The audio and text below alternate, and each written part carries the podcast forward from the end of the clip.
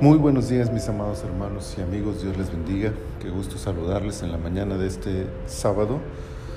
Es sábado 9 de octubre del año 2021. Estamos en la temporada 8, el episodio 11 de nuestro devocional en su reposo y damos gracias a Dios por un fin de semana más al que Él nos permite llegar con su bendición. Estamos en Lucas capítulo 11, quiero leerles el versículo 20 que dice, mas si por el dedo de Dios echo yo fuera a los demonios, ciertamente el reino de Dios ha llegado a vosotros. Entre los diversos ataques que experimentó el Señor Jesús durante su ministerio, uno de ellos destaca por ser de los que confrontó directamente el Maestro. La declaración del origen de su poder sobrenatural era en realidad una excusa para no aceptarlo a él. Quizás sea esa la razón por la que el Señor desarma ese argumento, con la intención de abrir el camino para que reconozcan su autoridad, su origen y su ministerio. El argumento de Jesús se basa en tres principios. Primero, que un reino no puede estar dividido y perseverar, refiriéndose al poderío de Satanás y que es incongruente que por el diablo eche fuera al diablo.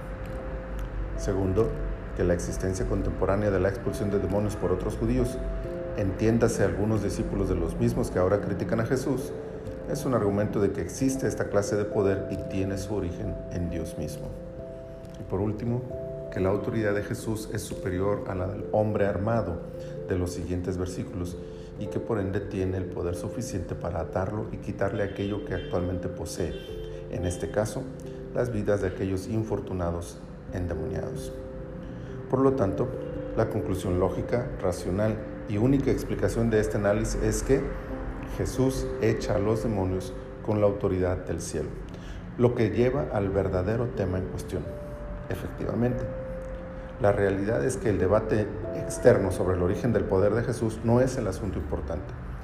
De fondo está el hecho de aceptar o rechazar a Jesús, de aceptar o rechazar su evangelio, de aceptar o rechazar su divinidad.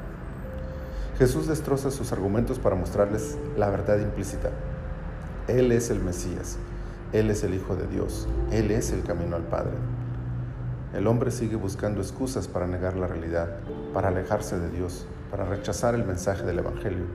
Sin embargo, Jesús sigue mostrándonos una y otra vez pruebas irrefutables de su divinidad y sobre todo su amor para con el hombre, eliminando nuestros argumentos con el único propósito de atraernos a Él para darnos vida.